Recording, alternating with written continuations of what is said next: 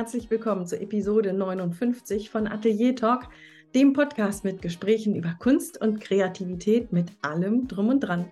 Und mit mir Stefanie Hüllmann und jedes zweite Mal auch mit Nina Gebke. Nina Gebke ist heute nicht mit dabei, denn heute habe ich wieder einen Interviewgast. Heute begrüße ich die Berliner Künstlerin und Bildhauerin Tina Heute zum Gespräch.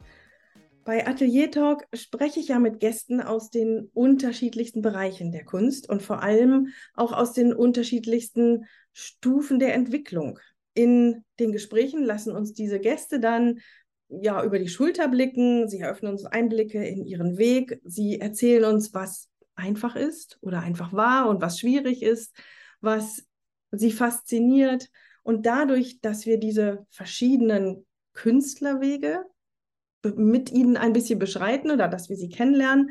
Dadurch wollen wir Anregungen geben für deinen eigenen künstlerischen Weg, indem wir den Künstlerinnen und Künstlern über die Schulter schauen und quasi Eingang in ihr Atelier bekommen, erfahren wir Dinge, die wir uns vielleicht zu eigen machen können. Wir erfahren über Routinen und über ja, vielleicht darüber, dass auch die erfolgreichsten Künstler teilweise ganz schön viel Mut gebraucht haben oder ein bisschen Glück um diesen Weg zu beschreiten. Und das wiederum soll uns, soll euch allen auch Anregungen und Mut geben. Tina Heuter nun ist eine, die, so würde ich mal sagen, es geschafft hat. Sie hat Vertretungen in verschiedenen Atel äh, Galerien, nicht Ateliers, Atelier hat sie auch, aber Vertretungen in verschiedenen Galerien. Sie hat Kunst studiert vorher und sie lebt von ihrer Kunst. Sie macht Skulpturen, die wirklich besonders sind. Ich kann mich daran erinnern, wie ich meinen ersten Kontakt mit, einem, mit einer ihrer Arbeiten hatte. Und das war in einer Galerie, in der Galerie Peters Barenbruck in Ahrenshoop. Und ich kam hinein in die Galerie und da stand sie in der Mitte des Raumes auf einem kleinen Sockel, eine junge Frau mit gelben Gummistiefeln. Die ganze Skulptur war aus Beton, alles war grau, nur diese Gummistiefel waren gelb. Und da war eine, diese Körperhaltung, da war eine Ehrlichkeit, eine Zerbrechlichkeit, aber auch gleichzeitig eine Stärke in dieser Person, die mich unheimlich angezogen hat. Und seitdem habe ich immer mal geschaut, was Tina heute gerade macht, wo sie ist, nicht, nicht regelmäßig und nicht andauernd, aber immer mal wieder. So, und jetzt lief sie mir vor einiger Zeit mal wieder über den Weg und zwar bei LinkedIn. Und über einen vermeintlichen Tippfehler kamen wir in Kontakt und daraus hat sich nun dieses Gespräch entwickelt, worüber ich mich riesig freue. Und mehr möchte ich gar nicht sagen. Lasst euch anregen, staunt. Ich begrüße Tina Heuter und wünsche dir und euch ganz viel Spaß beim Zuhören. Tina Heuter, ganz herzlich willkommen zum Gespräch bei Atelier Talk. Danke. Ich freue mich riesig, dass du da bist. Ich habe ja, im Intro schon erzählt, dass ich ähm, ja so richtiges, richtige Fangirl-Aufgeregtheit hatte vorher. ich finde wirklich, wirklich schön, dass du da bist. Ich liebe deine Arbeiten und ich bin sehr gespannt, ähm, Hintergründe zu erfahren und über deinen Weg mehr zu wissen. Und ich springe einfach gleich mal in deine frühen Anfänge bitte. Kommst du aus einer kreativen Familie? Warst du schon immer dieses kreative Kind, das immer gemalt, gezeichnet und gebaut hat? Ähm, ja, tatsächlich. Also meine Eltern sind beide, ähm, kommen auch beide aus kreativen Berufen. Mein Vater hat ähm, erst in Düsseldorf auch Freibildhauerei studiert und äh, meine Mutter ist Grafikdesignerin. Mein Vater hat dann allerdings äh, damals zu der Zeit, als meine Schwester, ich habe noch eine Schwester, die ist zwei Jahre älter, ähm, äh, angekündigt war, sozusagen auf Lehramt gewechselt, was er, glaube ich, sein Leben lang bereut hat. Also war dann Oberstudienrat, also Kunsterzieher sozusagen. Also hat aber auch immer viel Kunst noch gemacht nebenher, aber hat jetzt nicht diesen Weg eingeschlagen wie ich, also nur freie Kunst zu machen. Meine Mutter ist, wie gesagt, Grafikdesignerin und von daher wurde bei uns im Haus, also da meine Eltern beide kreativ sind, immer viel gemalt, gebastelt, also wahrscheinlich mehr als bei bei anderen, äh, die jetzt nicht aus kreativen Berufen kommen. Und bei mir war es tatsächlich so, dass ich schon von klein an viel im Dreidimensionalen gemacht habe. Also lieber gebastelt habe zum Beispiel als gemalt und gezeichnet. Und immer, ich weiß noch, ich kann mich noch erinnern, einmal zum Beispiel aus leeren Tesafilmrollen irgendwas zusammengebaut habe und sowas, irgendwelche äh, Figuren. Und meine Schwester, die heute auch Grafikdesignerin ist, die hat immer mehr gezeichnet und gemalt. Also es hat sich irgendwie dann doch schon abgezeichnet, dass das Dreidimensionale wohl so eher mein Ding ist. Und ähm, wie bist du damit in der Schule, ich sag mal, durchgekommen? Ähm, dort hat man ja häufig so einen traditionellen Ansatz bei der Kunsterziehung. Ähm, und du mit deiner dreidimensionalen Ader, bist du da ganz gut bei weggekommen? Ja, also es ist ja nicht so, als hätte ich jetzt gar nicht gezeichnet und gemalt. Das habe ich schon auch gemacht. Und da, wir haben aber auch teilweise tatsächlich in der Schule schon so ein bisschen dreidimensionale Sachen auch gemacht, weiß ich noch. Und ähm, was ich immer gemacht habe, ich habe immer nebenher irgendwas gemacht. Ich habe zum Beispiel äh, eine Zeit lang in der Schule aus Fimo Ohrringe, Haarspangen und sowas gemacht, die dann auch verkauft unter den Mitschülern für kleines Geld und äh, auf Trödelmärkte gegangen und so. Also ich hatte, oder als ich ganz klein war, habe ich Puppen, Köpfe, Arme, Füße modelliert und dann Kleid, Körper und Kleider genäht. Also ich habe äh, hab immer nebenher schon ganz viel ähm, auch gemacht. Also das war, das ist mir jetzt in der Schule irgendwie nicht negativ äh, aufgefallen in dem Sinne. Und deine Eltern haben dich dann wahrscheinlich ähm, von Anfang an unterstützt auf diesem Weg, den du dann angefangen hast zu gehen. Vermute ich das richtig? Ja, also die haben mich, hätten mich in allem unterstützt, glaube ich. Ich glaube, die hätten mich auch unterstützt, wenn ich Medizin studiert hätte oder sowas. Aber richtig ist, äh, es war jetzt nicht so, dass sie mir das versucht haben auszureden, weil es ja dann doch ein relativ hohes Risiko ist, ne, so ein Beruf. Also ich habe ja auch ähm, nicht freie Kunst studiert, sondern mit Objektdesign kombiniert, was ich allerdings tatsächlich nur im Grundstudium gemacht habe und dann im Hauptstudium eigentlich nur freie Bildhauerei. Du hast ja auch gesagt, dass dein Vater ähm, Bildhauer war und dann mhm. diesen Weg des Pädagogen gewählt hat und du hast gesagt, dass er sein Leben lang wahrscheinlich damit unglücklich war. Ist das etwas, was er dann vielleicht auch seiner Tochter ersparen wollte und gemerkt hat, wo das Herz ist und, ihr da, und dir dann gesagt hat, Macht das unbedingt, so aus diesen Erfahrungen heraus vielleicht sogar? Ja, so ist mir das jetzt gar, also es war nie ein Thema. Es war immer, wurde immer von Anfang an akzeptiert. Also wir haben da nie äh, groß drüber gesprochen. Ich habe dann auch bei, weil durch dieses Objektdesign-Studium, da brauchte man dann trotz Abitur äh, zwei Jahre Fachpraktika in den, innerhalb der, also über die Studienzeit hinweg. Und ähm, da habe ich dann gedacht, okay, ich habe Abitur, dann kann ich in zwei Jahren auch eine Ausbildung machen und habe dann tatsächlich vor dem Studium eine Holzbildhauerlehre gemacht und die habe ich bei einem seiner Kommilitonen gemacht.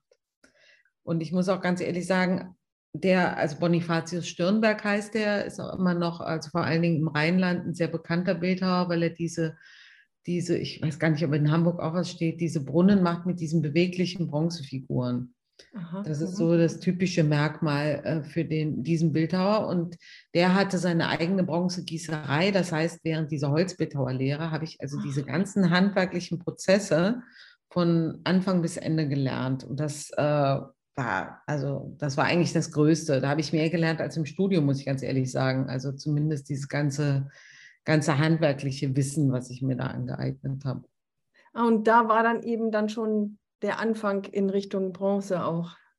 Genau, also ich habe dann auch ähm, da, weil ich natürlich da die wahnsinnig äh, große Möglichkeit hatte, auch meine eigenen Arbeiten zu gießen, ähm, habe ich da auch schon, auch schon während des Studiums dann da auch weiter gearbeitet nach der Lehre, also um mir Geld zu verdienen. Das war also sensationell und habe während des Studiums meine Sachen da schon gießen können und habe dann quasi äh, parallel zum Studium schon angefangen, Ausstellungen zu machen. Also die erste richtige Ausstellung eigentlich tatsächlich erst dann nach dem Studium, also beziehungsweise mit der Diplomausstellung und vorher aber auch schon während der Studienzeit mit Kommilitonen und äh, so. Und da ich immer die Möglichkeit hatte, mir da für kleines Geld die Sachen äh, selber zu gießen, war das natürlich ein mhm. groß, großer Vorteil. Ja, toll.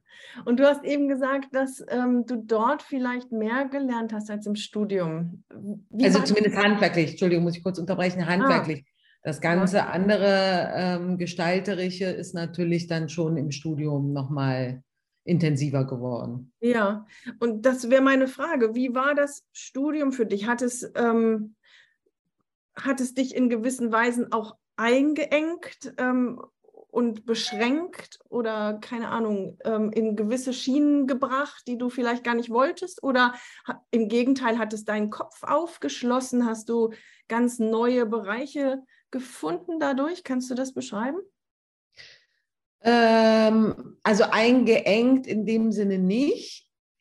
Aber ich sage jetzt, jetzt mal anders. Ich glaube, also im Nachhinein habe ich immer gedacht, ähm, hätte ich vielleicht dann doch besser in Düsseldorf studiert, also von Anfang an freie Kunst, weil dieses, dieses ganze, diese Designabteilung, klar, ich meine, das bringt einem natürlich auch in gewissem Sinne was, aber das hat ja jetzt nichts mit meiner freien Arbeit zu tun in dem Sinne. Und äh, von daher, ich, ich, weiß gar nicht, wie ich das sagen soll. Vielleicht hätte ich mich doch noch ein bisschen freier entwickelt, wenn ich äh, freie Kunst studiert hätte von Anfang an. Mhm. So, aber ähm, es funktioniert irgendwie super. Mir gehen die Ideen nicht aus. Also von daher weiß ich auch nicht, was da besser gewesen wäre. Aber eingeengt in dem Sinne, eingeschränkt habe ich mich eigentlich nicht gefühlt. Nee, kann ich nicht sagen. Weil ich auch einen, einen Bildhauerprofessor hatte, der eigentlich auch sehr, sehr frei war. Und als ich habe bei Professor Lutz Brockhaus studiert, der jetzt leider verstorben ist mittlerweile und den ich auch sehr geschätzt habe. Und bei dem war das ganze Designthema auch kein Thema mehr. Also es war dann, mhm. wie gesagt, im Hauptstudium auch nur noch freie Bildhauerei. Hm.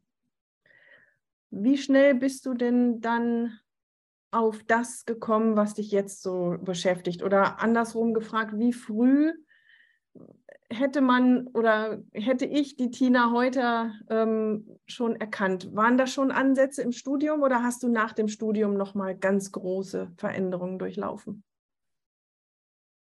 Äh, beides. Also ähm, die Ansätze, also ich arbeite ja figürlich, wie du weißt. Ähm, also eine imaginäre Abbildung in einem realen Raum. Und bin da auch hartnäckig beigeblieben. Also das ist auch, das zieht sich halt wie so ein roter Faden durch. Ne? Die Figur Mensch an sich.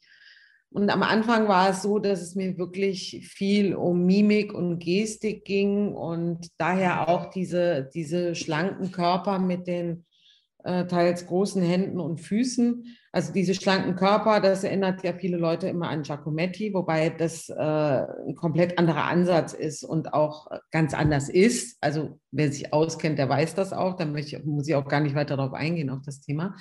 Aber mir ging es halt am Anfang Doch, darum, mich, ja, es hat also, wie gesagt, angefangen mit diesem, also wo die Figur Mensch so alleine mit Mimik und Gestik im Vordergrund stand. Und dann hat es sich ja langsam so entwickelt, dass ich auch versucht habe, äh, also A, eine, eine andere Positionierung der figürlichen Plastik zu finden, mit anderen Materialien zu arbeiten, auf aktuelle Themen einzugehen.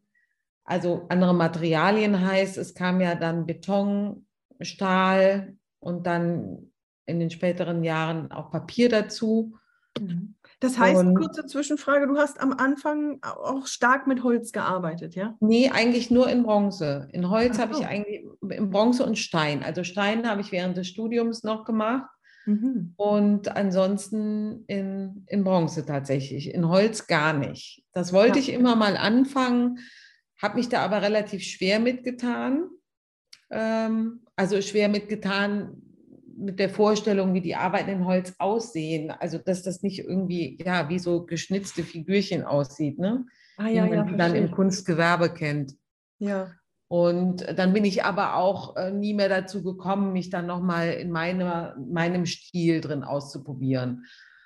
Und wichtig war mir immer, also meine Arbeiten sind immer modelliert zuerst in mhm. Ton, Gips oder Wachs, je nach Größe. Bei den ganz kleinen Arbeiten oft in Wachs und bei ganz großen oft in Gips, weil Ton, also bei den kleinen Ton zu schnell trocknet, bei den großen äh, auch äh, von der, wegen der Statik. Und äh, selbst die Arbeiten, die in Papier oder in Beton gearbeitet sind, sind vorher modelliert, damit alle meine Arbeiten wirklich die gleiche Handschrift tragen. Das ist mir ganz wichtig. Also Aber diese Oberfläche Ja. Die Oberflächenstruktur ist immer die gleiche. Aber erklär das bitte. Genau das ist eine Frage, die ich nämlich hatte. Ähm, die Papierarbeiten, warum werden sogar die vormodelliert? Kannst du da nicht mit der Papiermasse arbeiten, als wäre es Ton und dann hast du sie quasi schon? Nee, also erstmal äh, möchte ich nicht, dass es aussieht wie Pappmaché und deswegen arbeite ich auch nicht mit Pappmaché. Also es wäre ja so eine Papiermasse. Ähm, man würde auch diese Textur nie so hinbekommen dabei. Okay. Mhm. Und äh, deswegen modelliere ich die, mache eine Silikonform, eine Stückform und da wird, äh, das ist auch eine ganz eigene ähm, Entwicklung. Also ich habe da viel ausprobiert. Da wird in ganz vielen Schritten, in ganz kleinen Stücken, in ganz vielen Schichten Seidenpapier eingearbeitet mit einer Lack-Leim-Mischung im Wechsel. Und das mhm. ist so meine eigene, wirklich meine eigene Erfindung, kann man jetzt nicht sagen, aber ja doch eigentlich schon oder Entwicklung. Mhm. Ähm, weil mir A wichtig war diese, diese modellierte Struktur und das ging auch nur mit dem Seidenpapier, dass wirklich die Feinheiten in der Form so mit aufgenommen werden. Und dann war mir auch wichtig ein natürlicher Farbton. Ich wollte die Arbeiten also nicht, nicht anmalen oder sowas. Und weiß hätte nicht gewirkt, man hätte die Feinheiten nicht gesehen, äh, die Plastizität. Mhm. Und ähm, durch den Lack, den ich verwende, kommt so dieser natürliche Farbton da rein. Ja, verstehe. Mhm. Dankeschön. Jetzt hast du vorhin gesagt, du äh, ähm, da kommt immer diese Frage nach Giacometti und da brauchst du nicht weiter darauf einzugehen. Und ich habe dich unterbrochen, habe gesagt, doch, das musst du noch. Ja. Weil ich dich nämlich gerne fragen möchte, wie ist das, immer wieder diese Frage zu bekommen nach Giacometti? Oh, das ist ja ähnlich. Oh, da haben sie wohl ihre Ideen her. Ich weiß nicht, wie, wie doll nervt sowas? Oder schmeichelt es vielleicht sogar? Oder wie, was löst das in dir aus, wenn immer wieder diese Frage kommt? Also Giacometti ist sicherlich eins meiner großen Vorbilder, davon mal ganz abgesehen. Also ich liebe die Arbeiten von Giacometti und sicherlich bin ich da vielleicht auch unterbewusst beeinflusst. Was die wenigsten wissen, ist, dass zum Beispiel Picasso auch mal so gearbeitet hat mhm. in seinen Anfängen. Ähm, also es gibt viele Bildhauer, wenn man in der Geschichte sucht, die, die schmale, überstreckte Figuren gemacht haben es, äh, es ist unterschiedlich. Manchmal nervt es, wenn die Leute dann nicht aufhören. ähm, ja, weil es einfach, also meine Galeristin hat das mal schön auf den Punkt gebracht. Ähm, die hatte, die hat noch meine Galeristin in Ahrenshoop, ähm, wo du mich ja auch gesehen hast. Die hat auch noch einen Bildhauer, der in Holz arbeitet, figürlich und die Arbeiten anmalt. Und dann hatte sie mal eine, eine Ausstellung, wo sowohl von ihm als auch von mir Arbeiten zu sehen waren. Und es kam ein Ehepaar rein und der Mann meinte, ich wusste gar nicht, dass hier eine Giacometti-Ausstellung ist. Und Balkenhole haben sie ja auch. Und dann hat, meine, dann hat meine Galeristin nur gesagt, und das alles für Menschen mit einem gesunden Halbwissen. Das, fand, das, bringt es irgendwie auf den Punkt. Weil jeder, der wirklich äh, Giacometti kennt, also intensiver kennt als aus, der, aus dem Kunstgeschichtsunterricht in der Schule, weiß, dass es damit nichts zu tun hat. Und deswegen äh, belastet mich das eigentlich eher wenig, weil ich weiß, dass das Leute sind, die sich auch nicht intensiv mit meinen Arbeiten beschäftigen werden. Ja, das, also das kann ich gut verstehen. Aber ich habe mich tatsächlich gefragt, wenn es immer wieder kommt, was löst es, was löst es in dir aus? Also es kommt tatsächlich immer weniger, entschuldige, wenn ich dich kurz unterbreche, da ich ja mittlerweile auch, wie gesagt, in andere Richtungen arbeite. Ne? Ich lasse, lasse Plastiken von der Decke hängen oder hänge sie an die Wand äh, mit Neonschrift, mit LED-Schrift, mit Papier und Beton. Und das sind ja Sachen, die Giacometti nie gemacht hat. Und auch die neueren Figuren sind dann teilweise auch nicht mehr so überstreckt oder die Betonarbeiten dann auch äh, teilweise koloriert. Also es ist ähm, diese, diese Nähe ist bei den Bronzearbeiten halt noch oft da, aber auch nicht mehr so wie am Anfang, als ich nur in Bronze gearbeitet habe. Ne? Hm, verstehe, ja.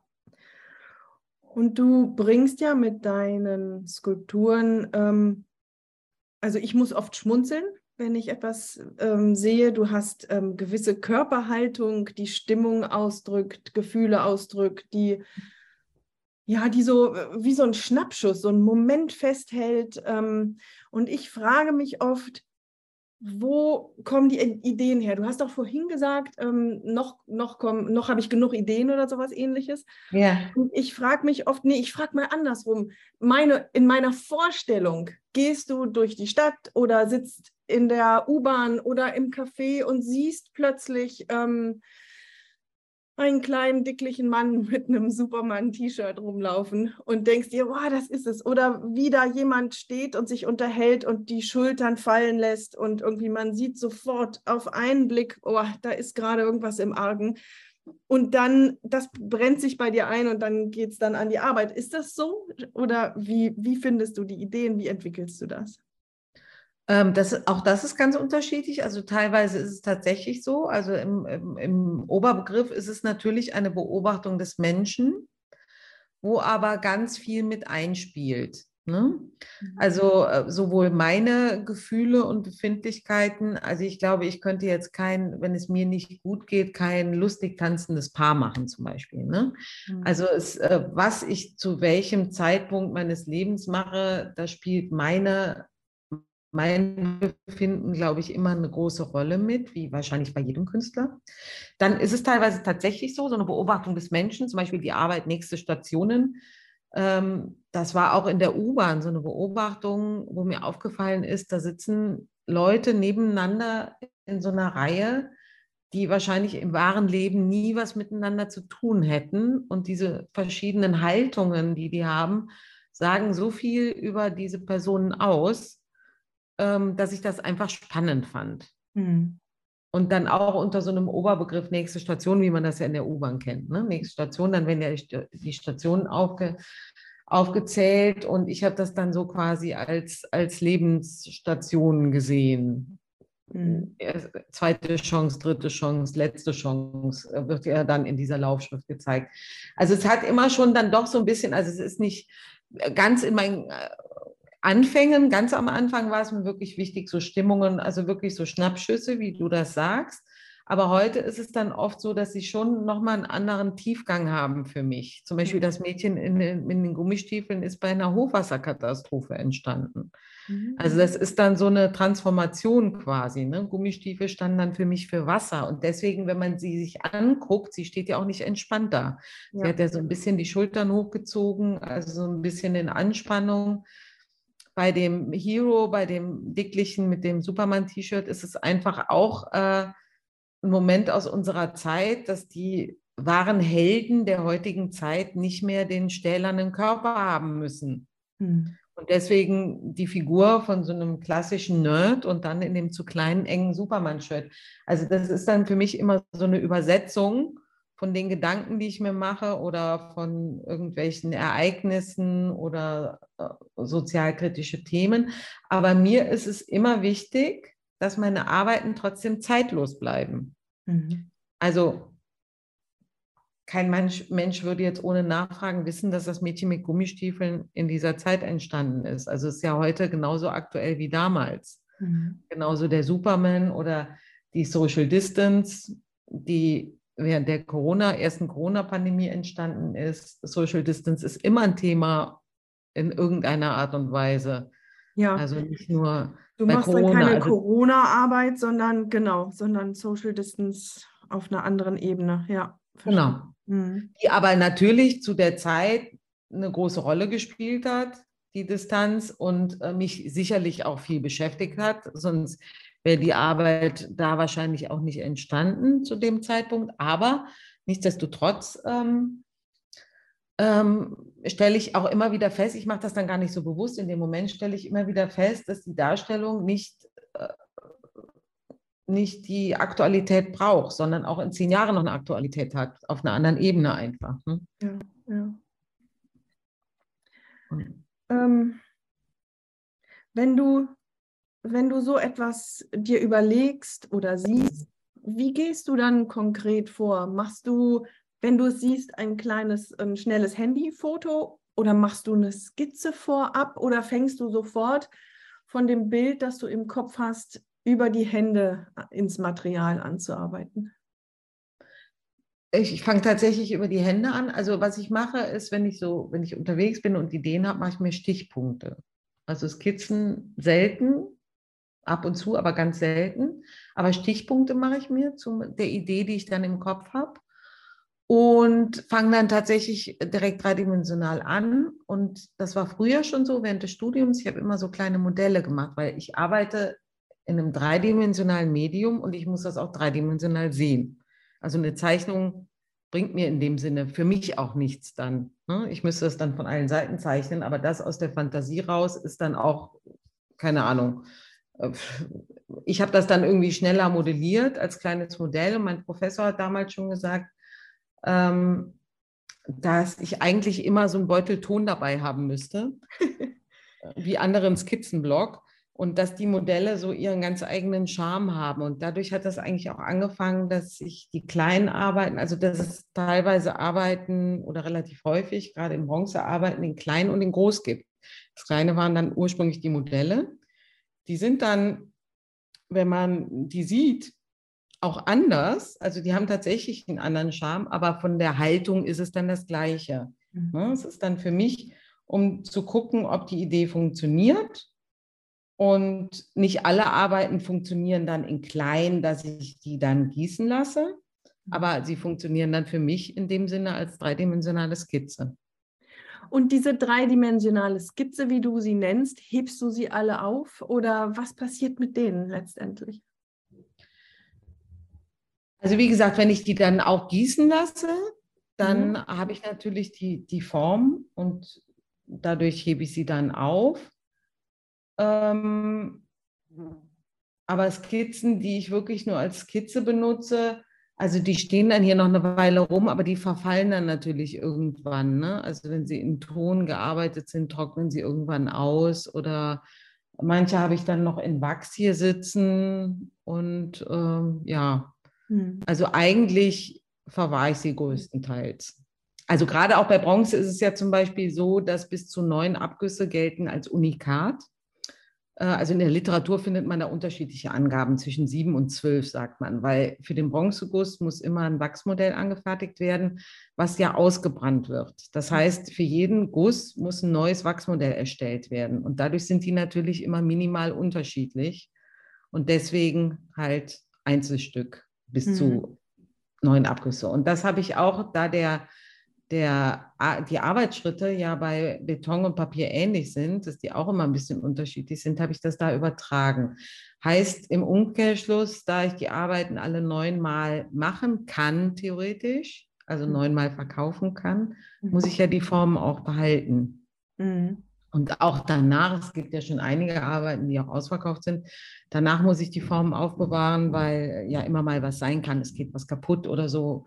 Also im Normalfall sollte das nicht passieren, aber kann ja, mhm. dass ich dann immer wieder theoretisch darauf zugreifen kann, um irgendwelche Sachen auszubessern oder sowas. Mhm. Was natürlich auch bedeutet, dass ich sehr viel Lagerraum brauche. Ja, das glaube ich. Dann, du hast ein Atelier in Berlin. Ähm, mhm. Du bist, du kommst aus Düren, du hast dann studiert in Aachen. Und ähm, wie kam dann Berlin und warum Berlin? Also ich habe in Aachen meinen Mann kennengelernt der ist äh, in einem ganz anderen Bereich tätig, der ist Mediziner und war an der Uniklinik da und wollte sich äh, auch niederlassen als Arzt und also er ist Orthopäde. Und ähm, in Aachen war es so, dass die, die niedergelassenen Orthopäde, all, Orthopäden alle in einem Alter waren, dass, ähm, dass er da in absehbarer Zeit jetzt keine Praxis übernehmen konnte. Und dann haben wir halt überlegt, ob wir aus Aachen weggehen. Und dann habe ich aber von Anfang an gesagt, dass das für mich natürlich auch, wenn wir aus Aachen weggehen, weil ich ja da gerade angefangen hatte, mir so ein Netzwerk aufzubauen, mhm. auch wenn eine Verbesserung sein muss, also im Hinblick auf Kunst. Also es in eine Stadt gehen muss, die mir mehr öffnet, also mehr eröffnet, also jetzt nicht irgendwo aufs Land oder in eine Kleinstadt oder sowas. Das war mir ganz wichtig. Und dann kam halt, hat er halt auf einem Akupunkturkurs, glaube ich, seinen, einen seiner heutigen Partner kennengelernt. Und so hat sich das dann entwickelt. Und Berlin habe ich natürlich immer schon, also was heißt natürlich, ich habe Berlin immer schon toll gefunden, spannend, schnelllebig, es passiert viel, mhm. es bietet viel für Künstler. Es ist natürlich auch schwer für, schwieriger für Künstler als in einer Stadt wie Aachen, ne? also sich da aus der Menge hervorzuheben aber, oder herauszustechen aus der Menge. Aber ähm, es bietet natürlich auch viel, ja, viel Input, sage ich mal. Ne? Und von daher habe ich das auch nie bereut. Ja, würdest du das denn immer noch so sehen, jetzt ähm, einige Jahre später, dass du, dass du sagen würdest, auf dem Land oder so in der Kleinstadt, nee, das ist nicht schlau als Künstlerin oder Künstler, lieber was, lieber was Größeres? Ist das, gilt das immer noch, denkst du? Ich weiß nicht, ob das für jeden gilt. Ich glaube, also meine meine Angst ist immer so oder war immer so der Stillstand. Also wie gesagt, ich habe ja eben gesagt, die Ideen gehen mir nicht aus, toi, toi, toi, Gott sei Dank. ähm, aber meine Angst war immer so dieses, dass man vielleicht irgendwann dann sich nicht mehr weiterentwickelt. Also ich bleibe ja wirklich konsequent bei figürlicher Plastik, weil ich mhm. irgendwie denke, das darf auch nicht verloren gehen wenn man so arbeitet als Künstler, hat man es immer relativ schwer bei, bei äh, sogenannten Experten, weil man natürlich schnell in so eine dekorative Ecke gestellt wird, weil es viel ist natürlich selbsterklärend. Ähm, man braucht jetzt nicht so einen Text äh, wie zum Beispiel bei einer Arbeit weißer Punkt auf weißer Leinwand oder sowas. Ne? Also das ähm, ist mir aber trotzdem wichtig, bei dem Thema zu bleiben. Und deswegen halt auch diese Weiterentwicklung mit der Positionierung im Raum oder mit den Materialien oder in Kombination mit Schrift. Und ich weiß nicht, wenn man, keine Ahnung, ich, ich weiß ja nicht, wie es gewesen wäre, wenn ich in, in Aachen geblieben wäre. Und mhm. Aachen ist ja jetzt auch nicht auf dem Land, aber ähm, ich weiß nicht, ob diese ganzen Einflüsse, die man in der Großstadt kriegt, einen nicht doch dann so ein bisschen besser pushen hm. in dem, was man tut. Ähm, ja. Da beziehst du dich ja auf deine Ideen und die Eindrücke. Wie ist denn genau. das mit den Connections, die man so hat in der Stadt? Ähm, sind die heutzutage durch die digitalen Medien eigentlich aufgehoben, so die Vorteile der Großstadt, oder meinst du, das ist immer noch, immer noch wichtig? also ich war jetzt immer jemand, ich, ähm, also ich bin ja hier in einem Atelierhaus, wo auch viele Künstler sind, aber heute ist das ja nicht mehr so wie früher. Also als ich mein Atelier in Aachen habe, da habe ich dann auch nachmittags mit meiner Atelier-Nachbarin zusammengesessen, mal ein Bier getrunken und gequatscht und sowas. Ähm, heute bin ich, sag jetzt mal, ein sehr fleißiger Künstler in Anführungsstrichen. Also wenn ich hier bin, dann will ich auch arbeiten. Ne? Das hängt natürlich auch mit dem Leben zusammen. Also ich habe auch eine Tochter, die ist jetzt 18 geworden gerade, aber die letzten 18 Jahre waren natürlich dann auch durch Familienleben so ein bisschen geprägt, sodass ich, also ich bin, gehe wirklich, so wie andere Leute arbeiten gehen, gehe ich auch arbeiten. Ne? Morgens fahre ich ins Atelier, nachmittags nach Hause und dann fängt dann das ganze andere noch an, was man so als Familienmensch so zu tun hat. Mhm. Und ähm, von daher, ja, es ist jetzt nicht mehr so, wie ich sag mal, Lieschen Müller sich so Künstler vorstellt, ne? die den ganzen Abend zusammensitzen, diskutieren und Rotwein trinken oder sowas und kiffen oder was weiß ich was noch. Ähm, ich weiß aber nicht, ob das jetzt in meinem Fall auf, auf die Medien zurückzuführen ist oder ich oder ob das eine Typsache ist. Und ich glaube, das ist bei jedem anders. Ich glaube, es gibt immer noch Künst, viele Künstler, die einen intensiveren Austausch brauchen als andere. Mhm. Also ich merke, dass Austausch mir gut tut und mir vor allem tut es mir gut, mir Kunst anzusehen, durch Museen zu gehen, Ausstellungen anzugucken. Aber diesen menschlichen Austausch, weiß ich nicht, den habe ich irgendwie nie so intensiv gesucht. Mhm. Und der, ähm, ich sag mal. Also Kunst beruflich gesehen jetzt. Ne? Ja, ah, ja, ja, verstehe. Und der, der Kunst-Business-mäßige Austausch, also ich meine, als Künstlerin oder Künstler willst du natürlich auch gerne deine Kunst zeigen. Ähm, da sind Museen, da sind Galerien, da sind Ausstellungen. Ähm, was, wie, wie ging das für dich los? Also das, äh, das ist das, was ich eben meinte. In Aachen hatte ich ja gerade angefangen, mir so ein Netzwerk aufzubauen. Ich hatte eine Galerie in Aachen und eine in Düsseldorf. Mhm. Und ähm, das lief auch ganz gut an alles. Und als ich dann nach Berlin ging, war meine Tochter ein halbes Jahr. Das heißt, ähm, das war dann natürlich alles erstmal sehr zäh. Also die, die Sachen in, in Nordrhein-Westfalen konnte ich dann nicht mehr so pflegen, beziehungsweise mich da jetzt nicht weiter voranbringen in dem Sinne. Ähm, und dann der Galerist in Düsseldorf, der starb dann irgendwann und das war sicherlich auch die bessere Galerie. Also der ist auch auf die Messen gegangen. Und ähm, ich habe dann, aber wie gesagt, da dann auch keine Kontakte mehr weiter gehabt, außer diesem Galeristen, weil dafür war es damals dann noch zu früh. Mhm. Lass mich dich und, bitte an der Stelle ganz kurz unterbrechen. Ja. Du hast gesagt, die Kontakte zu pflegen. Ähm, was, nimm uns mal ganz konkret mit. Was, was heißt das für dich? Ja, pflegen war, war glaube ich, jetzt das falsche Wort, die Kontakte weiter auszubauen. Das meinte ich eigentlich mhm. mehr. Also mhm. nicht, die Galeristen hatte ich ja dann, da, also die zu pflegen, äh, das habe ich sicherlich auch gemacht. Ich habe ja da weiter Ausstellungen gemacht. Also das nicht, ich meinte jetzt mehr so dieses Netzwerk weiter auszubauen. Da ich ja selber nicht mehr so oft vor Ort war, nicht mit entsprechenden Leuten in Kontakt kam, und, ne, um dann vielleicht eine weitere Galerie zu finden. Ähm, also das meinte ich jetzt damit. Ja. Ich war dann in Berlin natürlich erstmal äh, fokussiert auf unser Leben, unser Leben zu organisieren hier mit Säuglingen ne, in einer fremden Stadt. Ich hatte hier niemand, keine Oma oder sonst was. Mein Mann äh, war natürlich direkt voll im Aufbau seiner Praxis. Mhm. Und ich hatte dann, äh, habe aber von Anfang an mir in unserer Wohnung so einen kleinen Raum äh, gemacht, wo ich so ein bisschen gearbeitet habe natürlich auch, aber nicht in dem Maße, wie ich das jetzt mache. Ja. Und dann habe ich aber durch einen, ähm, durch eine Bekannte, durch einen glücklichen Zufall relativ schnell hier das Atelier bekommen. Ach, von Anfang an. Das ist ja, ja relativ von Anfang an. Also doch, ja. es war äh, nach einem halben Jahr hatte ich hier das Atelier. Aber auch du hast in einer kleinen Zimmerecke quasi angefangen. Ja. Jetzt sind wir ja hier bei Atelier Talk. Beschreib doch bitte mal dein wunderschönes Atelier. Wie lange, wie viele Jahre bist du da jetzt schon drin? Also hier in dem Haus bin ich jetzt tatsächlich seit ähm, fast 18 Jahren. Und das ist wo in Berlin? Das ist in Berlin, Charlottenburg, Grenze zu Spandau. Das ist ähm, so ein altes Fabrikgebäude, was tatsächlich auf einer kleinen Insel steht. Die umgeben ist, also auf der einen Seite ist die Spree, auf der anderen Seite ist der Landwehrkanal und es hat aber eine relativ starke Nähe zur Autobahn und hier ist auch keine Infrastruktur. Deswegen hat die Stadt Berlin das Haus Gott sei Dank noch nicht an irgendwelche Investoren verkauft, ähm, weil das für die durch diese fehlende Infrastruktur relativ uninteressant ist natürlich. Mhm. Und dadurch gehört es immer noch ähm, der, der Stadt Berlin und wird verwaltet durchs Kulturamt Charlottenburg.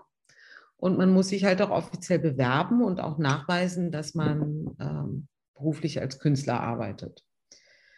Und ähm, damals habe ich halt über diese Bekannte den Kontakt gekriegt, habe mich beworben, hatte auch das Glück, hier ein Atelier zu bekommen, auch Erdgeschoss, was ja für Bildhauer auch nicht ganz unwichtig ist, wegen der Schlepperei von Materialien und auch Arbeiten. Und das hatte ich dann äh, zwölf Jahre, glaube ich. Und dann wurde hier nebenan, also direkt, ich bin jetzt quasi nur eine Tür weiter, weil ich mich etwas vergrößert habe, was dann auch ein glücklicher Zufall war. Also dieser mhm. Raum hier war vorher nicht, nicht bespielbar, weil die Decke einsturzgefährdet, einsturzgefährdet war und da dieses Haus sich nur subventioniert über die Ein Mieteinnahmen, ähm, hat das halt auch eine Zeit gedauert, bis sie das hier saniert hatten. Mhm.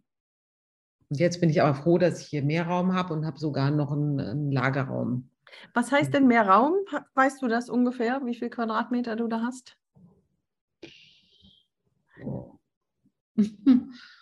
Ich würde mal sagen, ja, gut 100 Quadratmeter. Ja, größer Und. leider nicht. Und nochmal 50 Quadratmeter Lager. Pi mal Daumen. Vielleicht sind es auch 120, 30, ja. so ungefähr. Ähm, aber ich platze jetzt schon wieder aus allen Nähten. Also ich bräuchte eigentlich dringend Lagerraum. Oha, ja, das, äh, also bestimmt, ich habe das, ich habe mich ja vorbereitet für das Gespräch. Mhm. Das ähm, ist natürlich auch Corona geschuldet, ne? dass da ganz viel jetzt bei dir stehen muss. Ähm, aber ich kann mir das vorstellen, dass da. Ja, nee, das, das äh, ist eigentlich gar nicht so das Problem. Aber wie ich ja eben schon gesagt habe, mit jeder Arbeit kommt ja eine Kiste mit Formen dazu und dann Transportkisten und Sockel und sowas, die ich ja alle ähm, ne, irgendwie verstauen muss. Ja. Und das wird natürlich immer mehr, je mehr Arbeiten dazukommen. Meine Arbeiten an sich sind im günstigsten Fall ja immer unterwegs. Also mittlerweile habe ich auch hier also einen Galeristen in Berlin, einen in Ahrenshoop, einen in München, einen in Frankfurt. Also die sind eigentlich immer ganz gut unterwegs, die Sachen, aber ähm, zwischendurch sind sie natürlich dann doch hier, wenn, wie heute Morgen, wie ich erzählt habe, ein Transport war. Und ähm, wenn ich die dann nicht mehr in dem Lager verstauen kann, weil das halt voll ist, dann stehen die halt auch zwischendurch hier bei mir im Arbeitsraum rum. Und das schränkt schon ein bisschen ein. Ne? Also ich brauche auch schon so immer so ein bisschen freie Fläche, um mich frei entfalten zu können. Hm. Ja. Jetzt hast du ein paar Mal erwähnt, ähm, zum Beispiel die Auflagen, auch dass die Auflagen, manche Auflagen voll ähm, verkauft sind schon. Und du hast irgendwie gesagt, dass äh, du auch natürlich nicht irgendwie einfach so ein hübsches Stehrumchen machst. Ähm, manche deiner Figuren sind sehr groß, lebensgroß. Mhm. Und mich interessiert, wer sind denn deine Käuferinnen und Käufer für solche großen Skulpturen? Das ist ganz unterschiedlich. Das kann man, kann man gar nicht, also ich wundere mich selber manchmal, das kann man gar nicht an irgendwas festmachen. Also ich hätte ja auch zum Beispiel gedacht, dass diese Betonarbeiten, vor allem die kolorierten, die ja teilweise auch diese, diesen ironischen Witz haben, wie du es eben schön genannt hast, dass da der Kunde eher jung ist, der junge Hipster oder was weiß ich, ne? junge Leute, die, aber es ist gar nicht so. Es kaufen junge Leute große Bronzen, es kaufen ältere Leute Betonarbeiten. Also das kann man überhaupt nicht überhaupt nicht äh, verallgemeinern, dass äh, es da ein bestimmtes Klientel gibt. Und wahrscheinlich also, auch Einrichtungen oder Hotels und sowas, oder? Ja, und auch Sammlungen. Also im Bundestag steht auch eine große Bronze von mir oder Cool. im Welche öffentlichen Raum. Bitte? Welche steht im Bundestag? Die Entnau steht da. Kannst du sie beschreiben? Die steht ähm, selbstbewusst, aber nachdenklich. Genau. Was ja eigentlich auch gut passt zur Politik. Was man auch sein sollte. Ne? Mhm. Ähm, ich frage deswegen, weil du hast diese Galerievertretung und ich habe mich gefragt, wie kommst du in Kontakt mit deinen Kundinnen und Kundinnen, Kundinnen und Kunden? Hast du das oder läuft das zu 90 Prozent über, über die Galerien? Ja, mittlerweile schon. Als wir nach Berlin kamen, hatte ich ja hier in Berlin noch keine Galerie. Und da war das so 2005 oder 2006, ich weiß nicht mehr genau, gab es einen relativ hohen Leerstand an Ladenlokalen. Und ähm, dann haben mein Mann und ich beschlossen, damals gemeinsam, weil ich damals dann auch ein bisschen auf finanzielle Unterstützung diesbezüglich angewiesen war, dachte ich zumindest, war dann Gott sei Dank doch nicht so, ähm, beschlossen, mal so ein Ladenlokal für ein Jahr anzumieten und als persönlichen Ausstellungsraum zu nutzen. Mhm. Und das hat dann so gut funktioniert hier in Berlin. Also, obwohl ich ja keinerlei Galeriearbeit gemacht habe im Sinne von Werbung oder sonst was, also einfach nur durch Laufkundschaft, dass es so gut funktioniert hat, dass ich das dann bis 2016 tatsächlich weitergemacht habe. Nee, es war doch später dann. Also, ja, ich weiß nicht, sechs oder acht Jahre habe ich das gemacht. Wow. Insgesamt, glaube ich. Aber da hast du Hilfe gehabt, oder? Der, sechs Jahre. Ja, ja, ich habe mir dann, äh, ich habe mir dann äh, eine, eine, Mitarbeiterin gesucht, hatte dann auch immer nur von, von Donnerstags bis Samstags auf. Mhm. Ähm, und darüber habe ich auch zwei meiner Galeristen, drei meiner Galeristen bekommen tatsächlich. Ne? Also es läuft wirklich über, über das Sehen dann in der Realität. Also das Bewerben bei Galerien macht eigentlich echt wenig Sinn.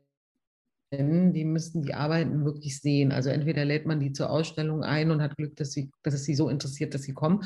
Oder, also weil ich weiß, eine Freundin von mir hatte mich der Galerie in Ahrenshoop schon Jahre vorher empfohlen und erst nachdem sie meine Arbeiten in Berlin gesehen hat, ist sie dann auf mich zugekommen. Also, aber da ähm, sind ja dann damals wieder, hatte ich natürlich. Entschuldigung, aber da sind ja dann doch wieder die Vorteile der Großstadt auch, ne?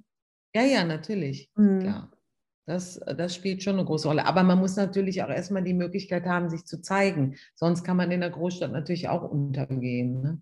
ja, als ja. Künstler. Das sind, also es hat immer Vor- und Nachteile. Und ich hatte diese, diese Chance und wie gesagt, es hat super funktioniert und mit jedem Jahr, das ich dann verlängert habe, hat sich auch der Umsatz gesteigert. Also es war wirklich fast so ein bisschen so ein Selbstläufer. Und nachdem ich dann aber den Galeristen in Berlin hatte, war dann irgendwann auch die Zeit gekommen, weil es einfach auch, obwohl ich eine Mitarbeiterin hatte, die das auch super gemacht hat, das war die Witwe von dem ehemaligen Leiter der Nationalgalerie, also auch mit einem Kunsthintergrund, ähm, war es für mich natürlich auch trotzdem immer viel Arbeit. Und mhm. ich bin ja kein Galerist, ich bin Künstler und es war nur temporär gedacht. Und irgendwann habe ich dann schweren Herzens beschlossen, ich höre das auf, weil ich ja dann auch die Galerie in Berlin hatte und es, man hat auch gemerkt, dass die Leute gehen da auch komisch mit um dann. Ne? Die denken dann irgendwie, naja, ähm, wieso kaufe ich dann nicht da und bei dem Galeristen, wobei ich immer geguckt habe, dass es natürlich die gleichen Verkaufspreise hatte. Ja. Logischerweise, weil ich hatte ja auch die gleichen Unkosten wie eine Galerie.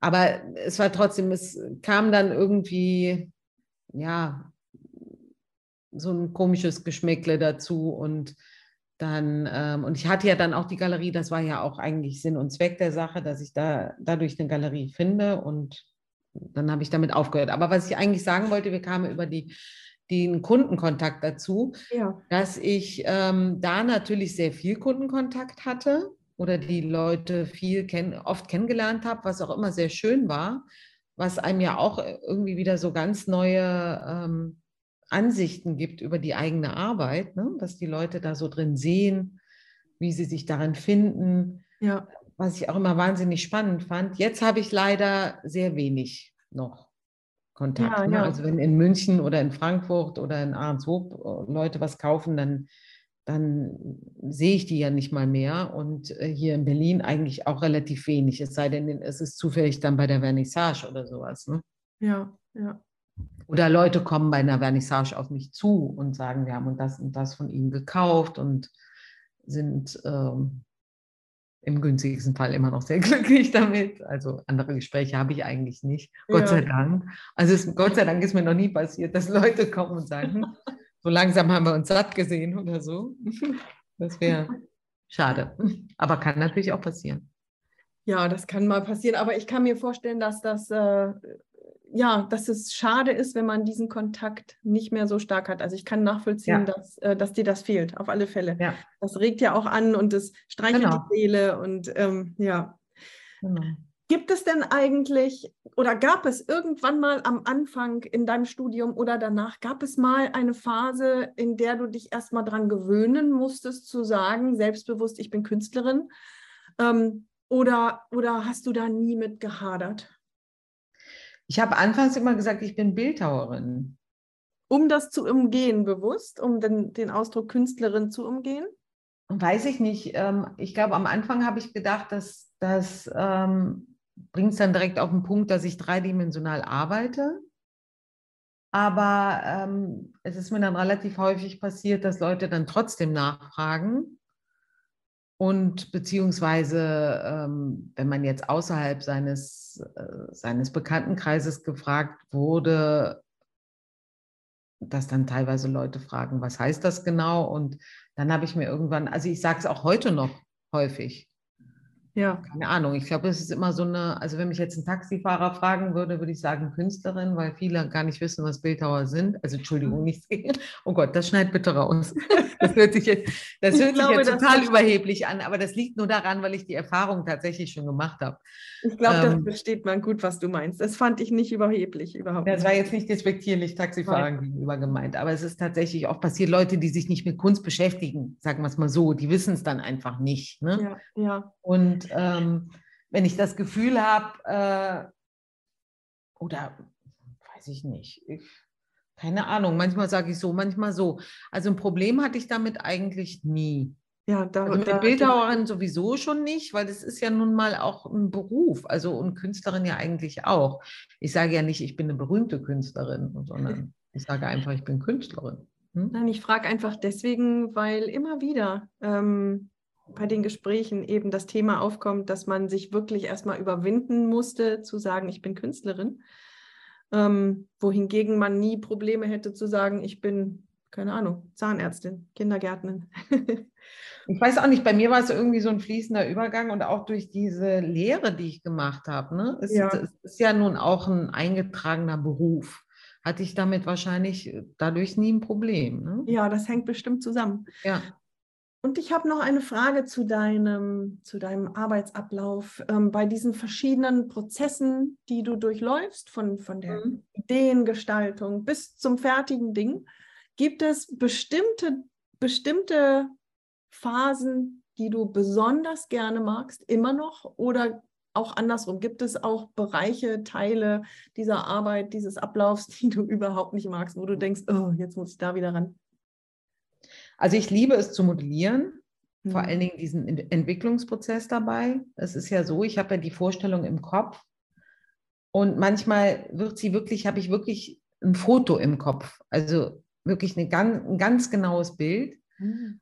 Manchmal aber auch nur eine vage Vorstellung und dann entwickelt sich das beim Modellieren, was ich immer wahnsinnig spannend finde, weil manchmal wird daraus was ganz anderes, manchmal stelle ich es eine Zeit lang weg und muss es wieder vorholen, weil ich merke, das ist nicht stimmig und verwerbe es wieder.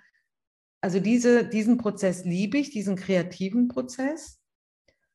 Ich liebe eigentlich auch diese handwerklichen Schritte, die danach kommen. Also danach kommt ja der Formbau und dann für den Bronzeguss das Erstellen des Wachsmodells. diesen handwerklichen Prozess mag ich auf der einen Seite sehr, weil in der Zeit mein Kopf ja weiterarbeitet. Und das ist, glaube ich, auch so ein Punkt, warum mir die Ideen nicht ausgehen. Mhm. Weil in der Zeit arbeite ich im Kopf ganz viel kreativ, kann man wirklich so sagen. Das ist dann so ein, so ein Abarbeiten ne? von, von Handwerksschritten, mhm.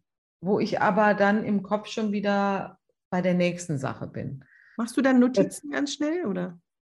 Ja, ja, teilweise mache ich mir, habe ich ja eben schon gesagt, dann so Stichpunkte, mhm. Notizen dazu. Was ich tatsächlich nicht mehr so gerne mache, ist in Wachs, mit Wachs arbeiten, also diese, diese Gussmodelle erstellen, weil äh, da immer die, diese Dämpfe mir mittlerweile, also ich arbeite auch nur mit 100% Bienenwachs, was wahnsinnig teuer ist. Und ich habe ja eben schon gesagt, der Wachs wird ja komplett ausgebrannt, das heißt, der ist dann auch verloren immer. Ähm, aber aus gesundheitlichen Gründen, weil natürlich durch das Verarbeiten des Wachses immer dieser Qualm entsteht und auch beim Schmelzen vom Wachs und den ich hier dann einatme und mittlerweile auch so einen Reizhusten entwickelt habe.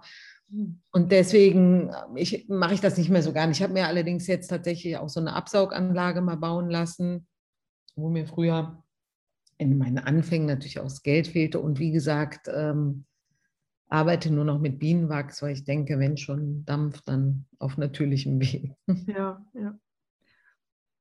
Aber das ist das Einzige. Also ich kann jetzt auch nicht sagen, ich hasse diese Arbeit, aber mache ich halt nicht so gerne wie die anderen Schritte. Am liebsten allerdings, wie gesagt, das Modellieren, den kreativen Schritt, wo ich auch wirklich noch bei der Arbeit irgendwie mich dann selber entwickle, sozusagen. Mhm.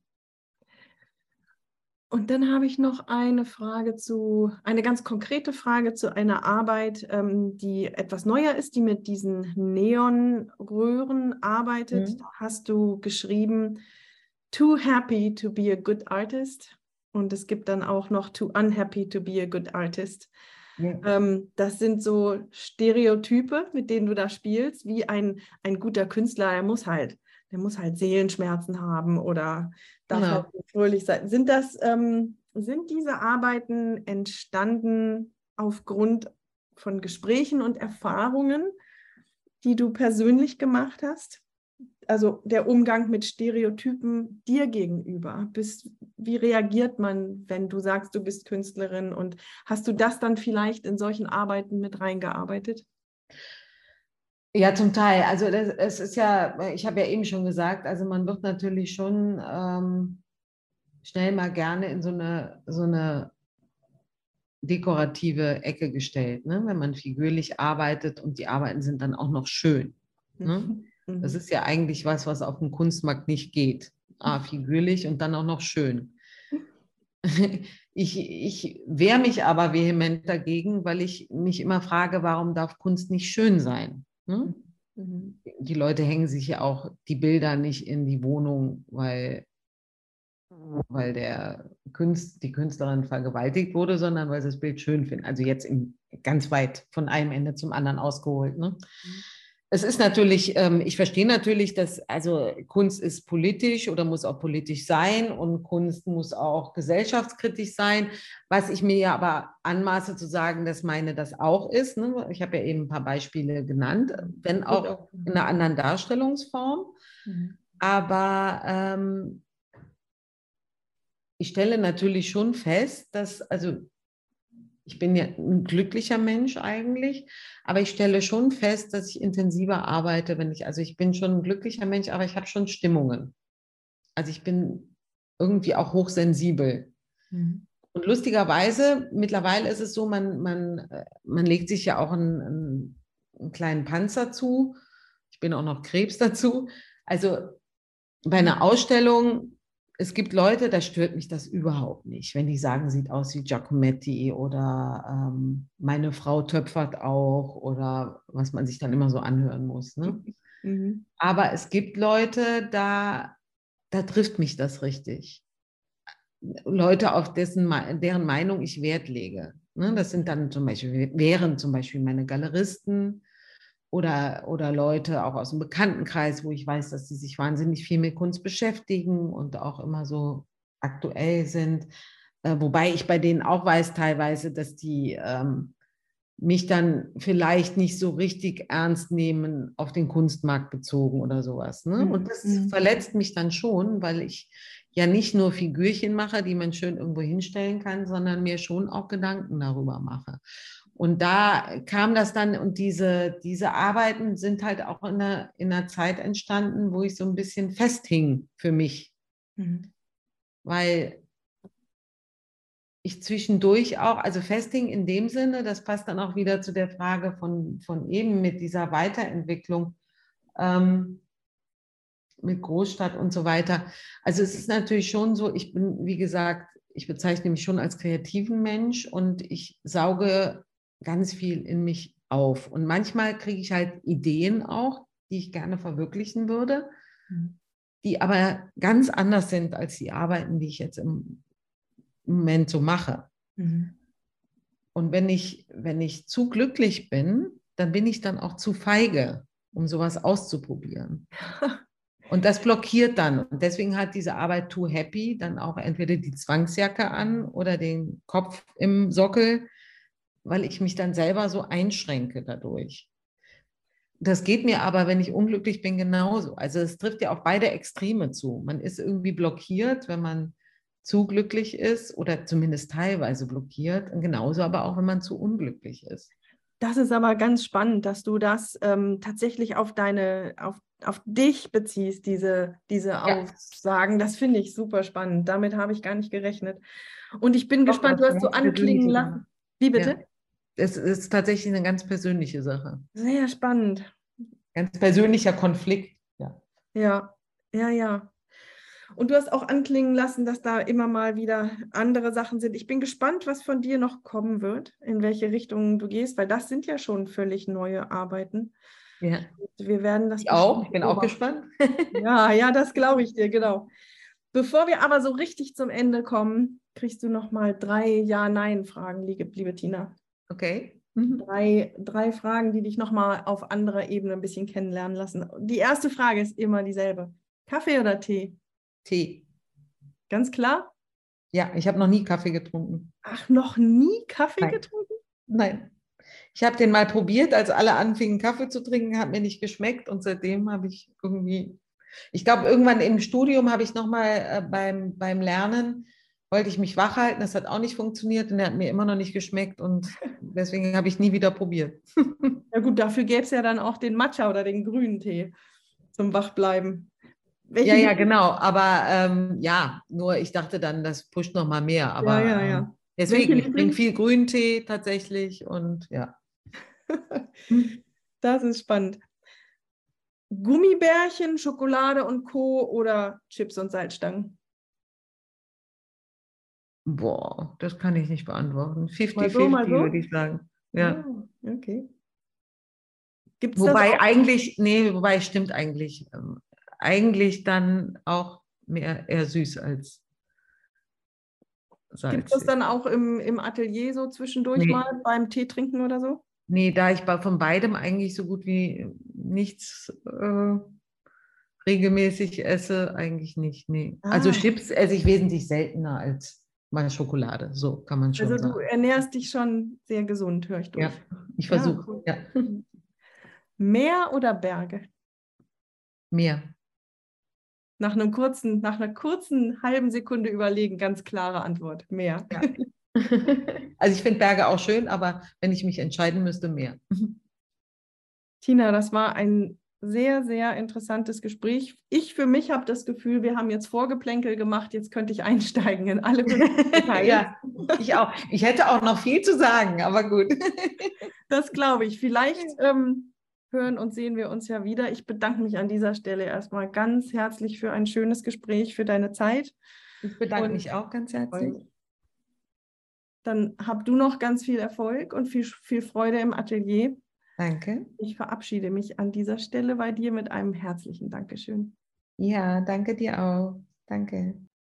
Ah, ich hatte das Gefühl nach diesem Gespräch, dass ich Tina heute ein Weilchen über die Schulter schauen durfte bei ihrem Prozess, bei ihren, bei ihren einzelnen Arbeitsschritten von der Idee bis zur fertigen Arbeit. Ich fand, sie hat uns wunderbar mitgenommen.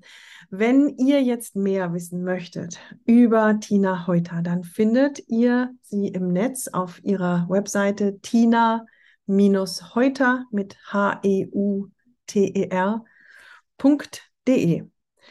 Im Augenblick läuft bei der Mianki Galerie in Berlin eine Ausstellung, wo sie auch ein paar Arbeiten zeigt. Und das findet ihr im Netz unter mianki.com. Und Tina heute hat natürlich auch einen wundervollen Instagram-Account und das ist Tina Heuter in eins durch. Uns findet ihr unter atelier-talk.com und auch auf Instagram als Atelier Talk. Ich will an dieser Stelle ganz gerne noch sagen, dass bis zum 28. August meine Ausstellung in den Belitz-Heilstätten noch stattfindet in einer wunderschönen Architektur und Atmosphäre eine, ja, recht große äh, Ausstellung, wie ich finde, gemeinsam mit Frederik Poppe. Die Ausstellung ist öffentlich, frei zugänglich zu den normalen Öffnungszeiten. Alles findet ihr auch auf meiner Webseite. Dann wünsche ich euch eine gute Zeit. In zwei Wochen ist Nina wieder bei mir und den nächsten Gast haben wir auch schon in der Hinterhand. Bleibt gespannt. Bis dahin alles Gute. Tschüss.